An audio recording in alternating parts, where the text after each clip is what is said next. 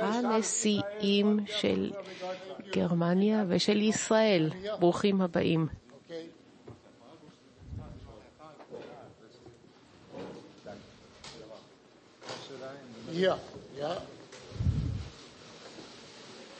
sit. Please be seated.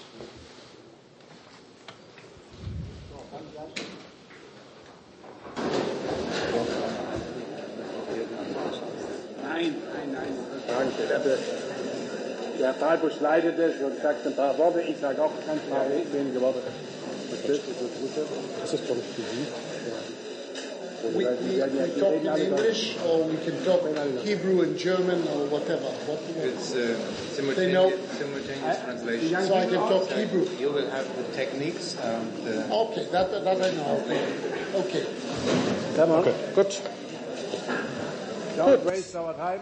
Dann להתחיל, dass אנחנו מאוד שמחים שהגיעו אלינו כבוד הנשיא של מדינת ישראל, אדוני מר ריבלין, נשיא גרמניה וגם נשיא.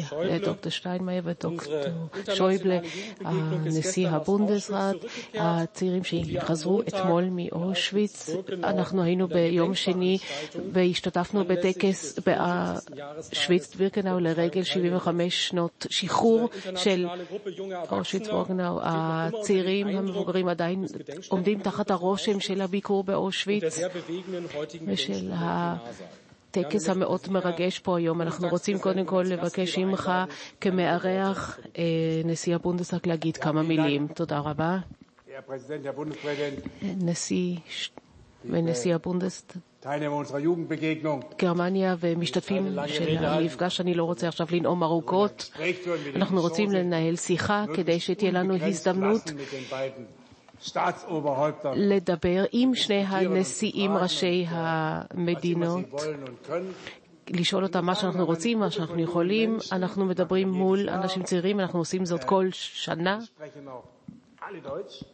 אנחנו כולנו מדברים, חלקכם מישראל, חלקכם מגרמניה, מפולין, מצרפת, מאוקראינה, מארצות שונות באירופה, אבל גם כמה מהצעירים הגיעו מישראל. שרק חצי מדינה אירופאית. קצת חצי שייכת לאירופה מבחינת כדורגל, כמו שדיברנו אתמול. אנחנו, ישראל שייכת לאירופה. ויש לנו מחויבות מיוחדת, לא רק גרמניה. וגם אירופה, כלפי ישראל. אני חושב שזה מספיק.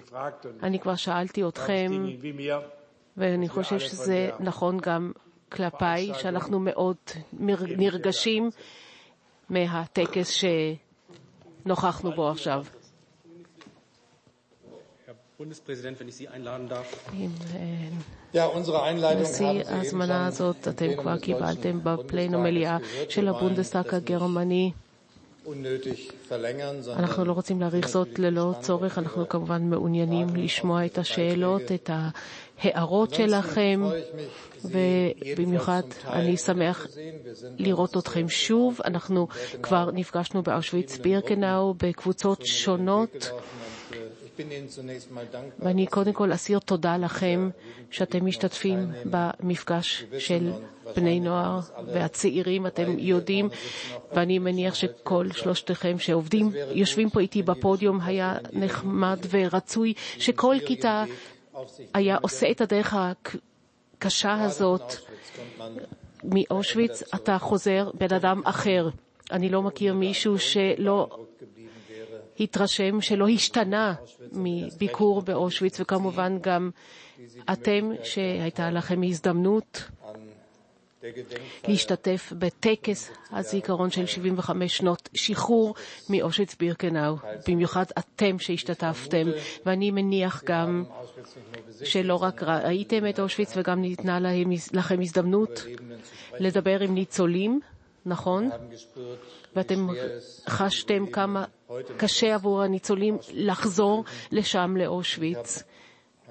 ואני גם סיפרתי לנשיא הבונדסטאג הבוקר שבהרבה מאוד ביקורים והרבה מפגשים של ניצולים בירושלים לפני שבוע והשבועיים האחרונים הייתה לנו התרשמות משותפת שהרבה מהניצולים manche 20 Jahre עשר, לפעמים אפילו עשרים שנה, לא הצליחו לדבר על החוויות שלהם באושוויץ. ההורים, כי רצו להגן על הילדים שלהם, לא רצו להדאיג אותם. בקשר לגורל האישי שלהם והילדים לא רצו לשאול כי הם חשו שזה נושא מאוד רגיש אצל ההורים ועדיף לא לגעת בנקודה הזאת. ולכן עבור הניצולים גם החוויה היא של אושוויץ או של מחנות אחרים, מחנות השמדה אחרים, היא חוויה. שגם עבור הניצולים לאט לאט התגלתה עם מרחק הזמן וסיפרו עליו רק ככה. שוב, תודה רבה שהגעתם לפה, תודה שאתם מוכנים להשתתף בשיחה הזאת.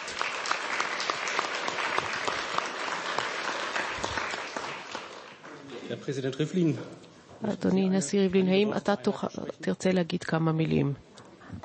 Abba. Thank you very much. I'll talk in Hebrew because you can have the translation direction from Hebrew into German instead of using English in between us. I'll talk my language, you hear your language, and we can be very open one to each other. זה בסדר. אה, שלום רב לכם. אני רואה במפגש הזה מפגש חשוב ביותר בהמשך למפגש של כולנו באושוויץ. אני והנשיא סטיינמאייר נמצאים בשבוע האחרון במסע מאוד משמעותי, לא רק משמעותי לזיכרון העבר, אלא משמעותי לדורות העתיד. אתם בשנים האחרונות לפגוש בצורה בלתי אמצעית את אה, שורדי השואה, לא ניצולי השואה. אנשים שנשארו אחרי השואה בחיים הם שורדים, הם לא ניצולים. כי רבים מהם לא ניצלו מעולם מהמאורעות שהיו. אני רק חושש מאוד שאם לא נזכור בדורות הבאים, כי לא יהיה עוד מי שיספר לנו, אנחנו יכולים להימצא במצב שבו נשכח מה קרה, ודבר כזה יכול לקרות פעם נוספת. התשומת לב שלכם, החשיבות שלכם להיות כאן היום, החשיבות שלכם להיות באושוויץ במלאת 75 שנה לשחרורה, הוא דבר שפניו גם אל פני העתיד ורק לא, ולא רק לזיכרון העבר.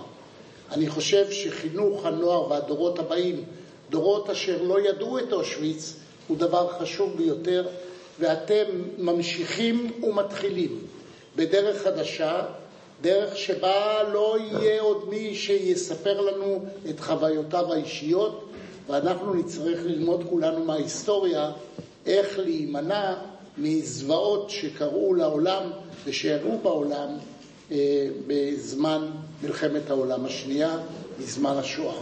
ולכן אני רואה חשיבות רבה לפגישתנו כאן היום של הנשיא שטיינמאייר, שאנחנו צעדנו בשלוש תחנות, בירושלים ביד ושם, באושוויץ והיום בברלין.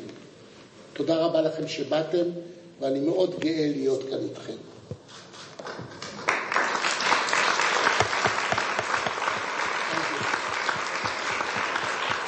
Dankeschön. ich רוצה לפתוח את des Nationalsozialismus השיחה שלנו, überleiten. זכר Die Gruppe hat sich darauf verständigt, לקורבנות השואה. אנחנו. רצינו להזמין את אנוק פנוילן לשאול שאלה. אני באה מפקס קריסטי. אדוני הנשיאים, אתם הייתם באושוויץ בירקנאו. שניכם. אני רוצה, רוצה לדעת מה עבר לכם במוח, בראש, כשהייתם בביקור באושוויץ בירקנאו. לפי דעתי זה לא. אחרת לנשיאים מאשר למישהו אחר. זה כמובן לא היה ביקור ראשון של מחנה השמדה, אלא גם בתוך מדינת גרמניה וגם מחוצה לה. הייתי בהרבה מאוד מחנות ריכוז. בשנה שעברה אנחנו פתחנו במרית רוסטנץ אנדרטה חדשה יחד ובשיתוף פעולה. עם בלרוס, וגם אצלי זה תמיד כך, כל פעם שאת הידע שלי לגבי השואה, הזוועות, שאנחנו לא מסיימים אף פעם את הלמידה שלנו במעליות רוס שנמצא בבלרוס היום. אני, Marit-Rostenetz, מרית רוס היה האתר, כך למדתי, שבו הנאצים אפילו לקחו את הזמן לבנות מחנה השמדה, אלא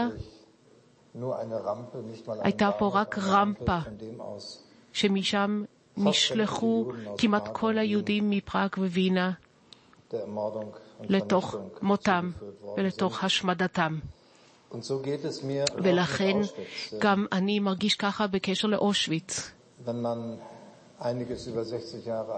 כשאתה מעל גיל dann 60, gibt es verschiedene Gelegenheiten im ישנם הזדמנויות שונות בחיים פוליטיים כמו שלי, ללמוד שוב ושוב דברים חדשים על הנושא, ולמרות הכל, את כל הזוועות של מה ist, התרחש, ist, במחנות ההשמדה, ähm, כל הזוועה הזאת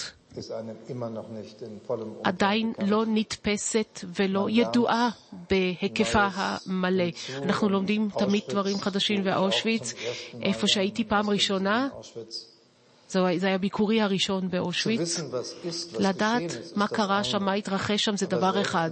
אבל להיות שם. וכך זה היה בטח גם עבורכם, לעבור דרך תאי הגז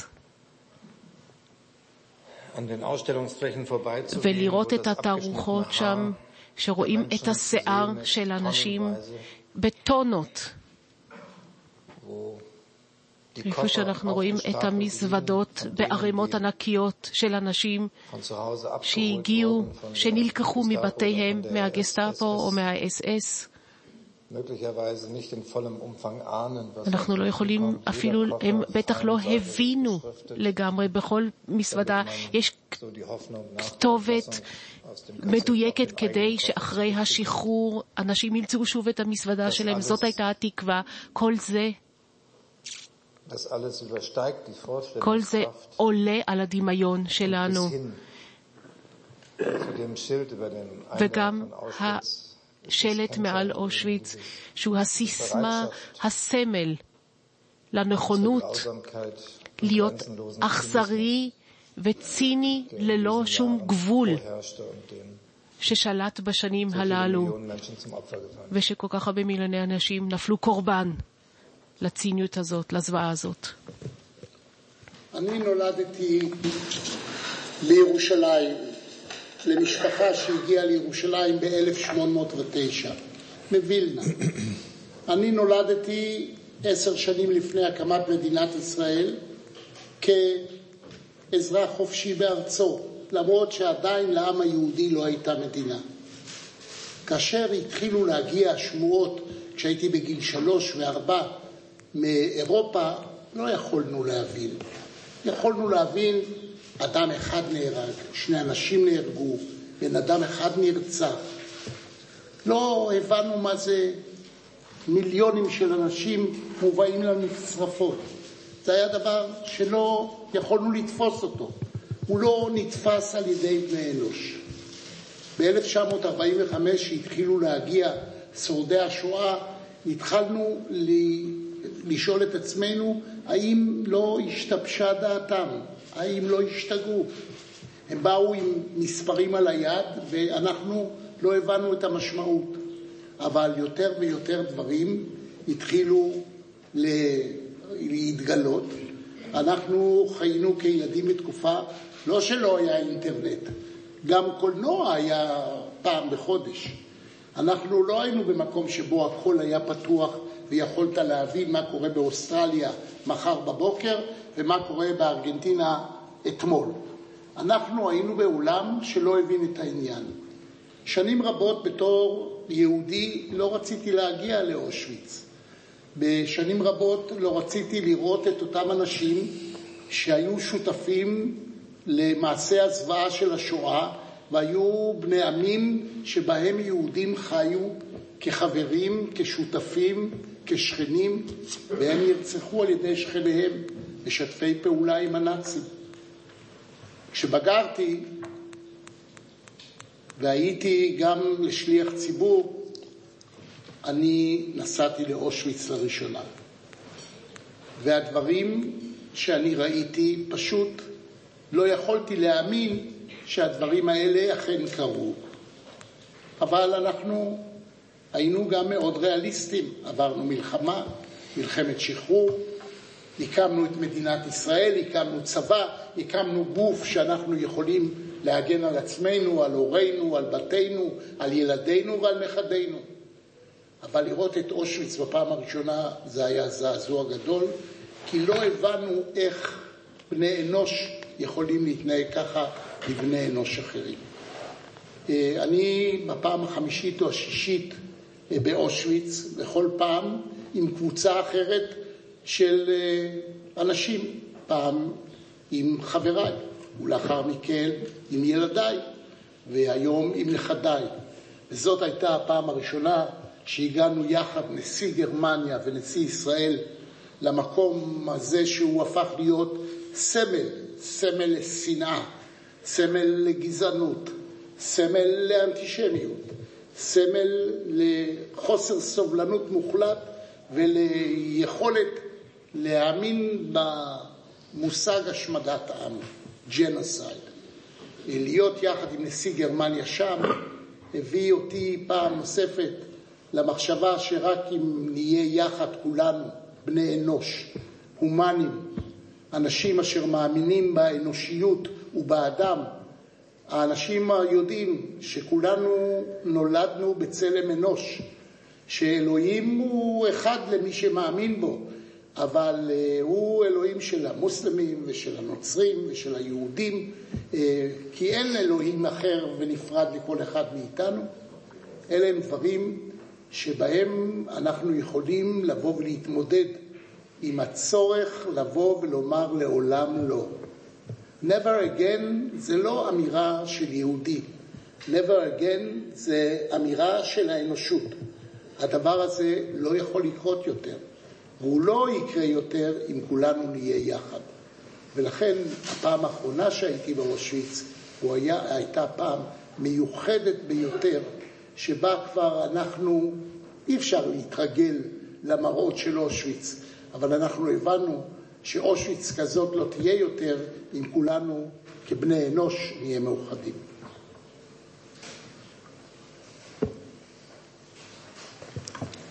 Herr Bundestagspräsident, wollen Sie auch? אז אנחנו נעבור לשאלה הבאה של רוניה ריכטמן, בבקשה. רוניה ריכטמן, אני באה מהרטמן, מאנדרטה. הדרמן, מה? אדוני נשיא שטיינמאייר ביד ושם, אתה דיברת על האחריות הגרמנית שאין לה קו תחתון, אין לה... ואתה אמרת זאת בצורה מאוד חד משמעית היום. איך אנחנו יכולים לקיים את הדרישה הזאת בזמן שכוחות פופוליסטיים ימנים פועלים נגד ציונות ודורשים קו תחתון מתחת לאירועים האלה. ואדוני ריבלין, איך אתה חש כלפי ההתפתחויות הללו?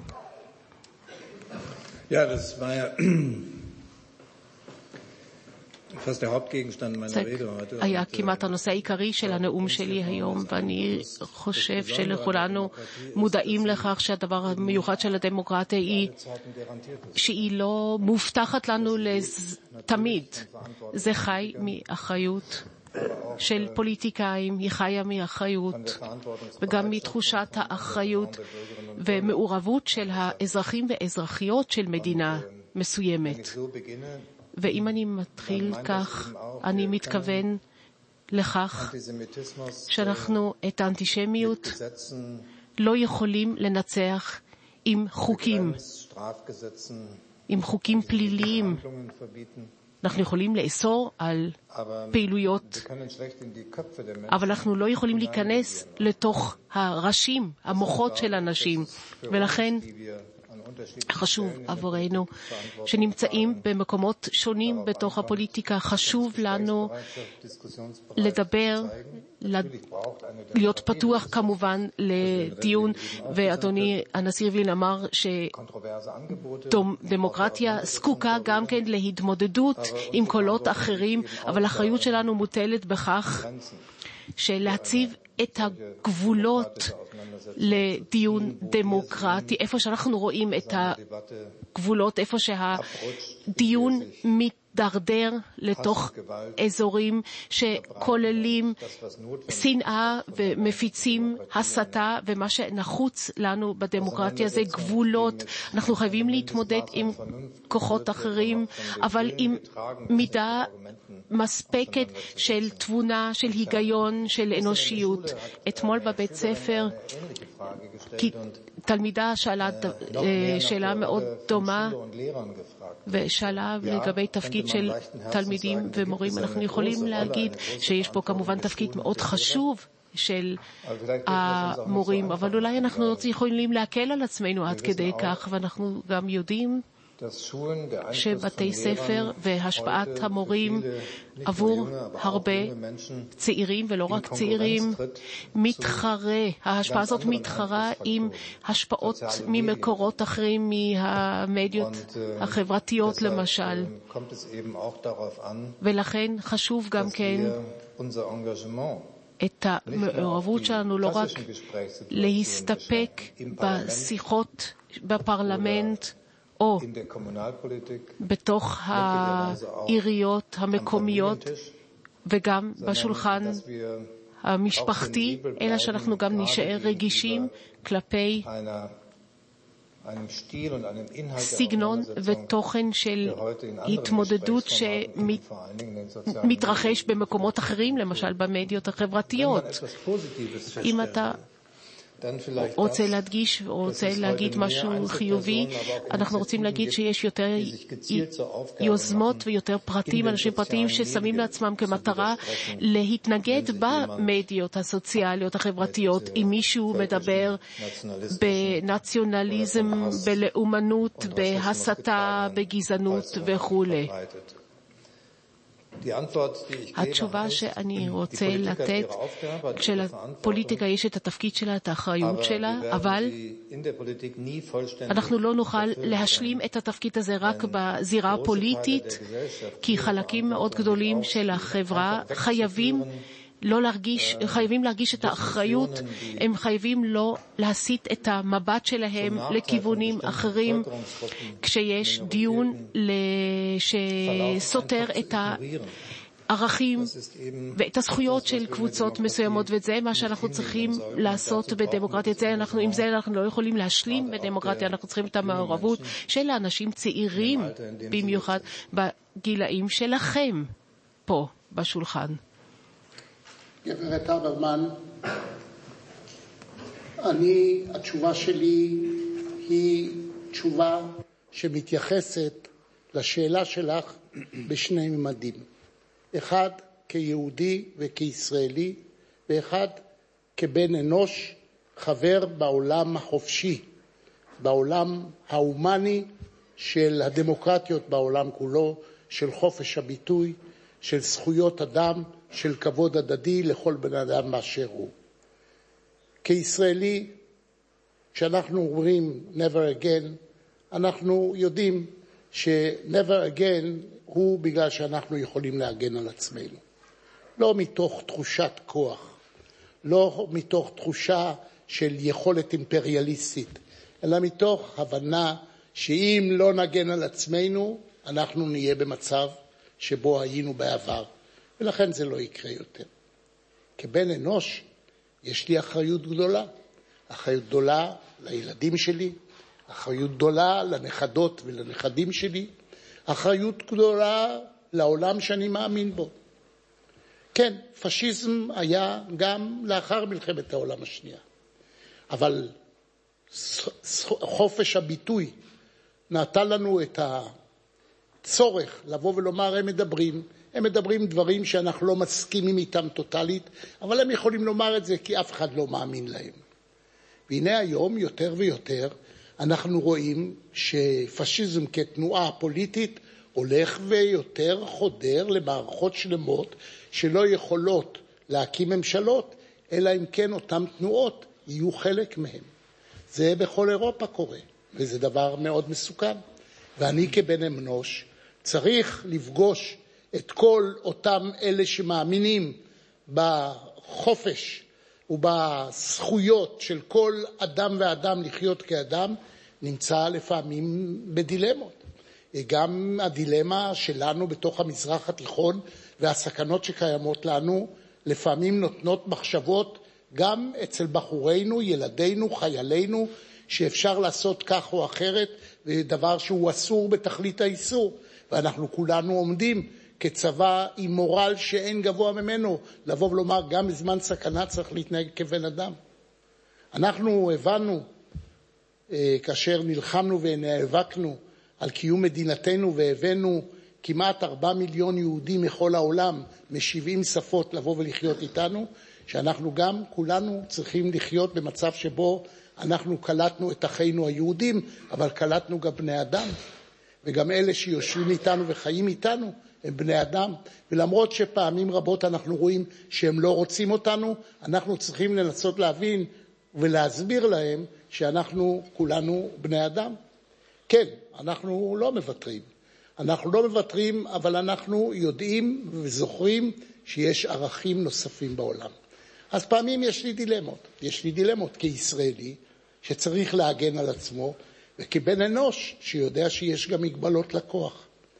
אנחנו לא חיים בתקופה קשה, אבל אני יכול להבטיח לך שכשאנחנו מדברים לעולם לא עוד, זה לא דבר שאנחנו מתייחסים אלינו עצמנו, אלא אנחנו מתייחסים לעולם כולו, והעולם כולו, העתיד כולו, נתון בידיכם. כאן יושבים שרים, כאן יושבים קנצלריות וקנצלרים, כאן יושבים נשיאות ונשיאים של הדור הבא. ולכן אני כאן באתי אליכם, לבוא אליכם ולומר לכם, אנחנו מנסים להצליח, אתם חייבים להצליח.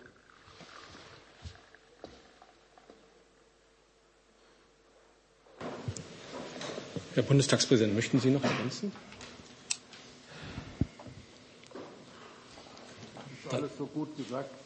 הכל נאמר כל כך טוב, אין לי מה להוסיף.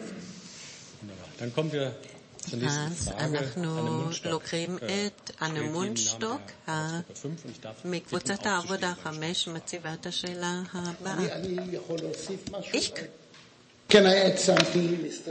President? אני רוצה לומר לכם חוויה שחווינו אתמול, הנשיא סטיינמאייר ואנוכי, במפגש עם ילדים בבית ספר יהודי. אחת מהתלמידות שפגשנו אותה, והנשיא סטיינמאייר שאל אותה למה את כאן, היא הייתה ילדה גרמנית אפריקנית, שחורה, יפה, שבאה ואמרה, אני לא יהודייה, אבל אני לומדת בבית ספר יהודי, כי בבית ספר הקודם שהייתי בו הרגשתי איזושהי הרגשה שהגזענות שולטת, שהאפליה שולטת, שמתייחסים אליי לא בכבוד בגלל צבע עורי, ולכן באתי לכאן. תזכרו את הסיפור שלי ושל הנשיא סטנמאייר. הוא אומר הכל, לא צריך להוסיף אפילו מילה עליו. Thank you.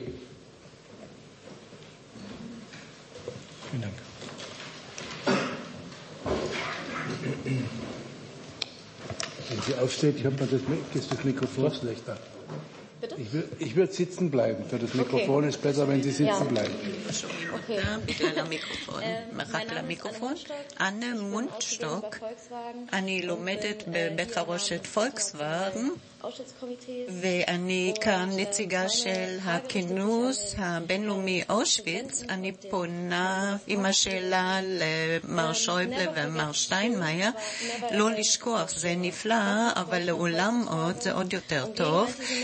ומה גרמניה עושה היום נגד הימין הקיצוני, נגד האנטישמיות ונגד המאבק, נגד כל סוגי הגזענות בעתיד. והשאלה השנייה, פה, איתה אני פונה לכבוד הנשיא ריבלין, אני רוצה לשאול אותך, כבוד הנשיא, איך המאבק באנטישמיות, איך אפשר להיאבק באנטישמיות בצורה אינטנסיבית יותר ובינלאומית?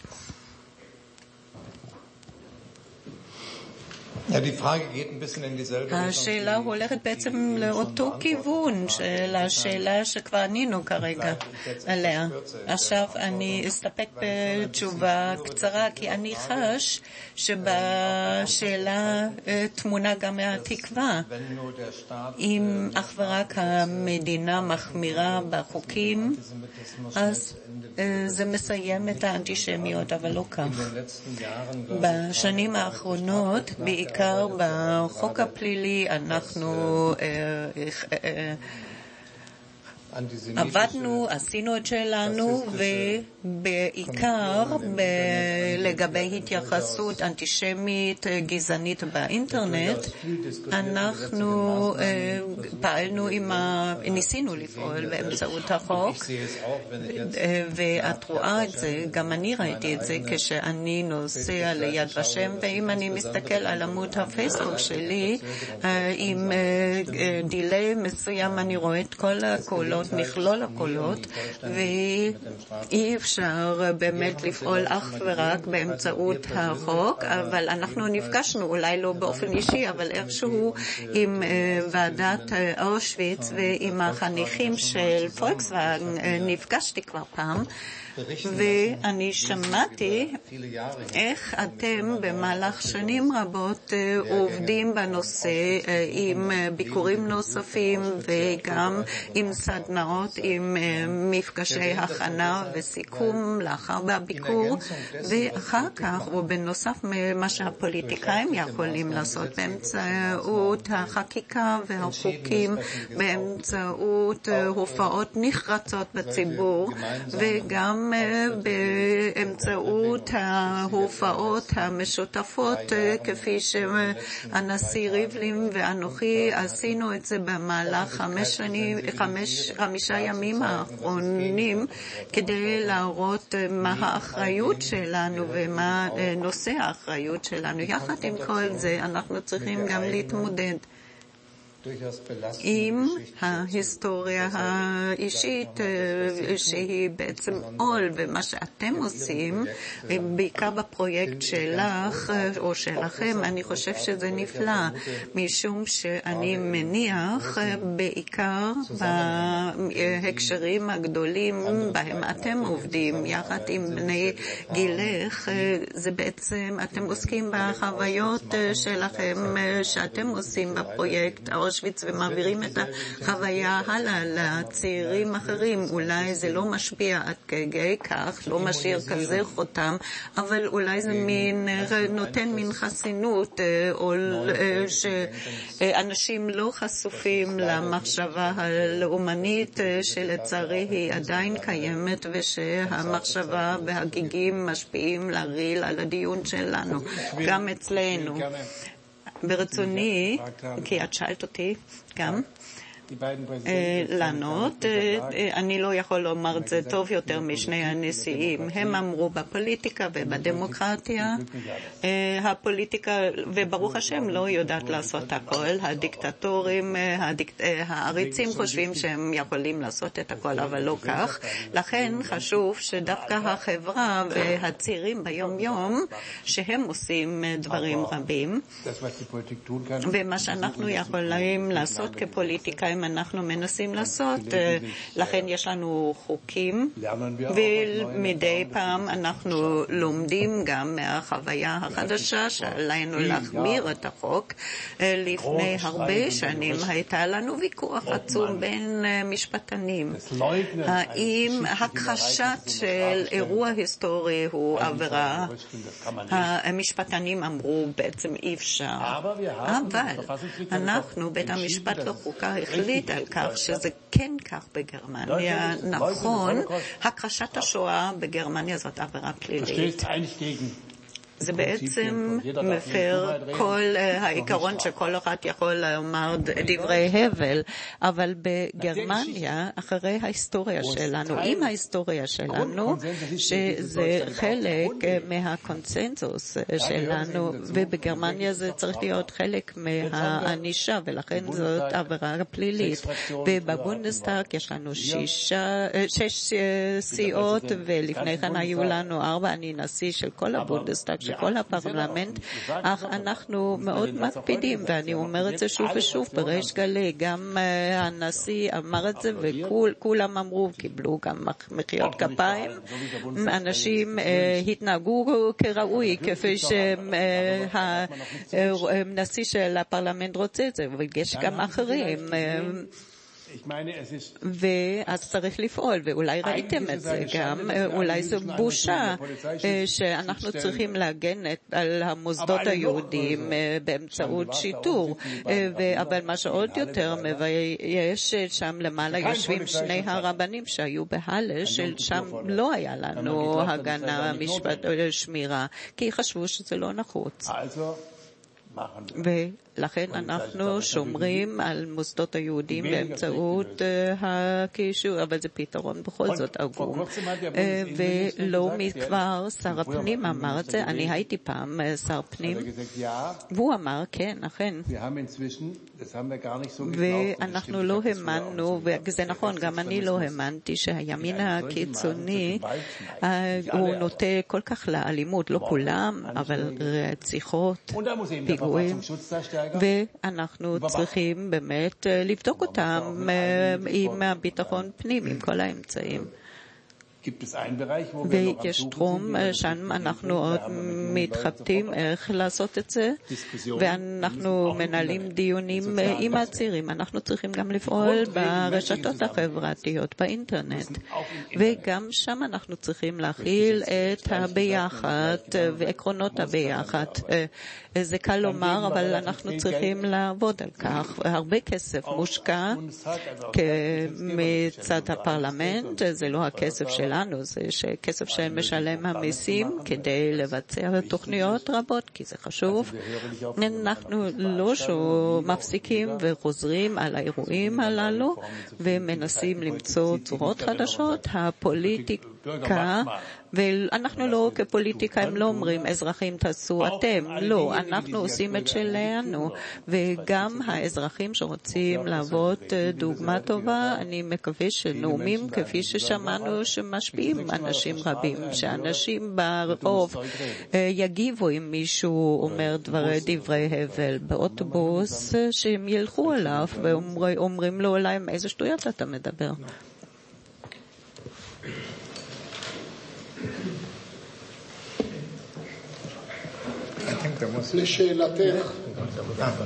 לשאלתך, יש שתי תשובות שהן היסוד לרצון להילחם בתופעה. הראשונה היא, הראשונה היא חינוך. הראשונה היא חינוך. People to people זה חינוך. הבנה של כולם שבעולם החופשי אנחנו לא יכולים לאפשר דבר שהוא בבחינת שנאת חינם כלפי אנשים אחרים. אסור לנו לחשוב באמות מידה של גזענות, אסור לנו לעמוד ולהבין שיטה שאומרת שהכוח הוא הדבר היחידי שקובע. אנחנו גם בחינוך מבקשים ללמד את העולם כולו שאנחנו יודעים, כאשר יש תופעות אנטישמיות או תופעות של גזענות, אנחנו יודעים איפה זה מתחיל. אנחנו אף פעם לא יודעים איפה זה נגמר. ואלה דברים שההיסטוריה מלמדת אותנו. אבל זה עניין של חינוך, של הבנה של כל קהילה וקהילה. מעבר לאומה, מעבר למדינה שאנחנו גאים להיות אזרחים שלה, כל אחד מאיתנו. אנחנו צריכים להבין שכולנו צריכים ללמוד את מה שקרה ולחנך את הדורות הבאים שזה לא יקרה פעם נוספת. נהרגו ונשחטו שישה מיליון יהודים, אבל במלחמת העולם איבדו את חייהם כמעט 70 מיליון אנשים. הדבר השני הוא, בצורה שאינה משתמעת לשני פנים ובצורה נחרצת, המדינות הדמוקרטיות צריכות להתארגן ולקבוע חוקים חד משמעיים אשר אומרים הדברים האלה לא ייתכנו. זה מעבר לחופש ביטוי. זה דבר שהוא נגד כולנו. זה דבר שהוא נגד ההומניות, זה דבר שהוא נגד עצם קיומה של המדינה.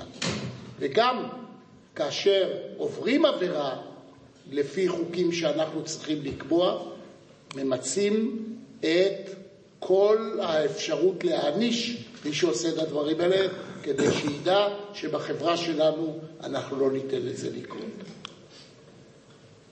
אני רוצה לומר לכם, פעמים רבות אומרים שמדינת ישראל היא פיצוי על השואה. מדינת ישראל היא לא פיצוי על השואה. מדינת ישראל קמה כי העם היהודי חזר לארצו, כי לא הייתה לו ארץ היסטורית אחרת.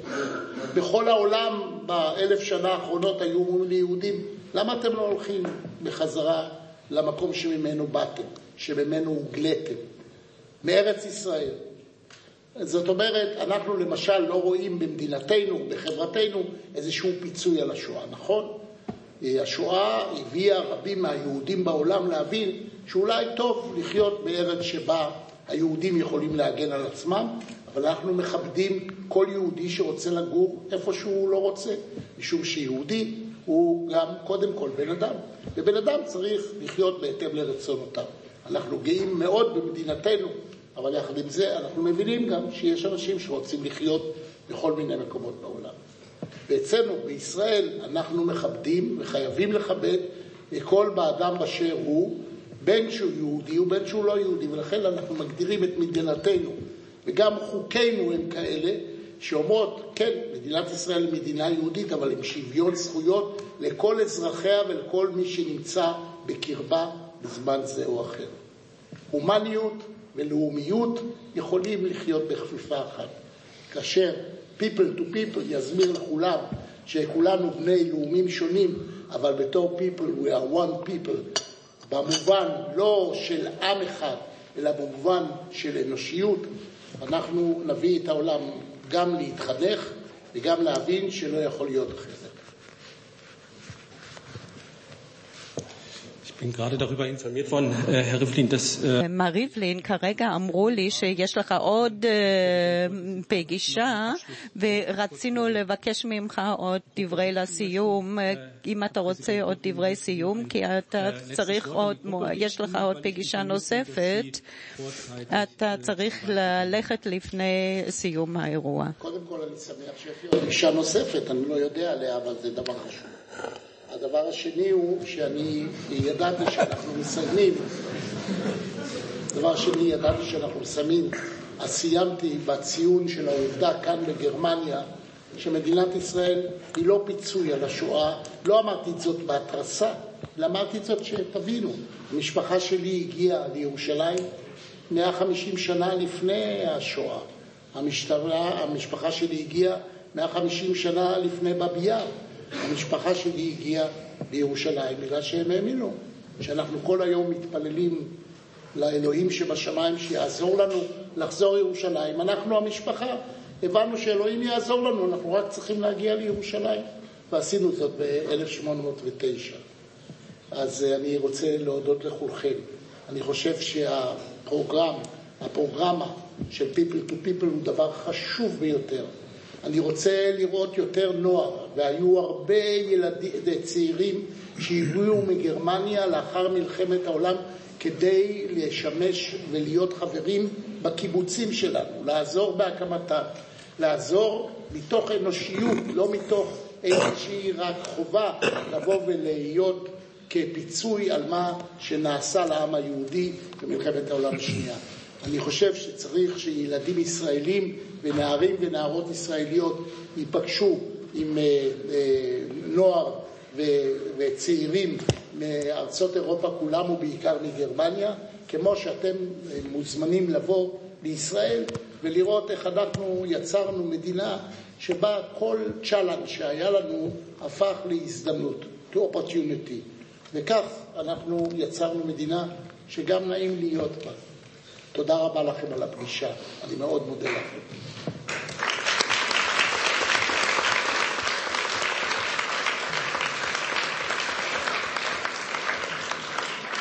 Herr, Herr Bundespräsident, möchten Sie auch ein Schlusswort sprechen? Na, wenn wir positiv enden wollen, dann mache ich אם אנחנו רוצים לסיים בחיוב, אני אספר, אני אעשה את זה בסיפור. אה, סיפור שהתרחש ב-2008, 60 שנה לקיום מדינת ישראל, הקמת ישראל. אני הייתי שר החוץ אז, וחשבתי איך ללוות את התאריך שבעל משמעות לישראל. אירוע יכולנו לקיים עם דובר, עם מוקף בעצים ולנאום נאום חגיגי. יכולנו לעשות את זה, אבל בחרנו בדרך אחרת. אנחנו בחרנו בסופרים מודרניים ישראלים שהם במהלך השנה דיברו והקריאו מהספרים החדשים ודנו עם קהל גרמני. ובסוף האירועים היה לנו כינוס של סופרים ישראל וגרמניה. ואחדים מהסופרים, סופרות בישראל הלכו למיקרופון וסיפרו על העשייה, על העבודה, וישראלי צעיר ניגש למיקרופון והתחיל לבכות. לא יכול היה לדבר, רק בכה. מדוע בכה? כי סבתא ניצולה דרשה ממנו לא לדרוך על אדמת גרמניה. הוא היה בקונפליקט פנימי, הוא היה נוכח, הוא הפר את ההבטחה לא הצליח להתמודד במהלך האירוע עם הקונפליקט הפנימי, הוא נשבר. אני מספר את הסיפור כי היום אנחנו 12 שנה אחרי האירוע וזה נפלא שביניכם וגם בכלל בברלין, שנמצאים כל כך הרבה ישראלים צעירים שאוהבים להיות כאן ואולי הם לא חשים היום כאן או לא צריכים להתמודד במבחן הפנימי. אתם באמת חיים, אתם דוגמה טובה, אנחנו כפוליטיקאים יכולים ללמוד מכם, אתם סקרנים ואתם נכונים ללמוד אחד מהשני, זה נפלא. Bundestagspräsident. Dann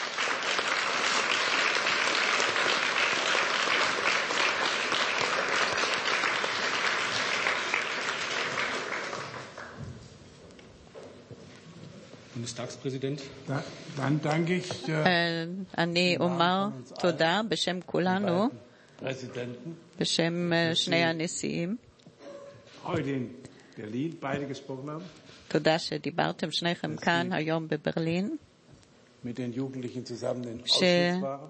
נפגשתם עם הצעירים, הייתם יחד איתם באושוויץ, ושיכולנו לנהל את השיחה הזו. ברצוני להצביע על דבר, דבר ששני הנשיאים בנאומים דיברו עליו. זה לא צריך להיות אה, לפגוע ביהודים. אפליה נגד אחרים גם אפשרית. אני אמרתי את זה, סיפרתי את זה אתמול בערב. כבחוג כמעט פרטי ישבנו יחד. Runde zusammen זה היה. חצי רשמי, ישבנו יחד. 80er Jahren בשנות Mitglied der damaligen ה-80 Bundesregierung. הפכתי חבר, או הייתי חבר של הממשלה בגרמניה דאז, וביקורים של יהודים היו נציגים בודדים מהקהילות היהודיות אה, בארצות הברית ובגרמניה מה-Jewish Council.